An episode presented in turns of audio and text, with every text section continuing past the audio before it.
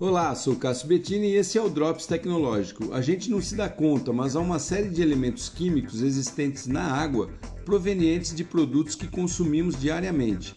São elementos tão duráveis que os cientistas os chamam de eternos. A sigla é PFA, polifluoroalquil, e são encontrados em nossas roupas, em tapetes resistentes a manchas, ceras para pisos, embalagens de comida, no fio dental e até em alguns cosméticos. A questão é que quando levamos esses produtos para lavar, a água fica contaminada e dificilmente esses elementos saem com os sistemas de tratamento existentes. Então, qualquer tipo de água que tomemos pode estar contaminada por essas químicas eternas. E para resolver isso, cientistas australianos desenvolveram uma solução que, quando misturada à água, essas substâncias químicas eternas podem ser extraídas com a aplicação de um ímã. É uma ideia aparentemente simples, mas a solução é bem complexa, segundo esses pesquisadores.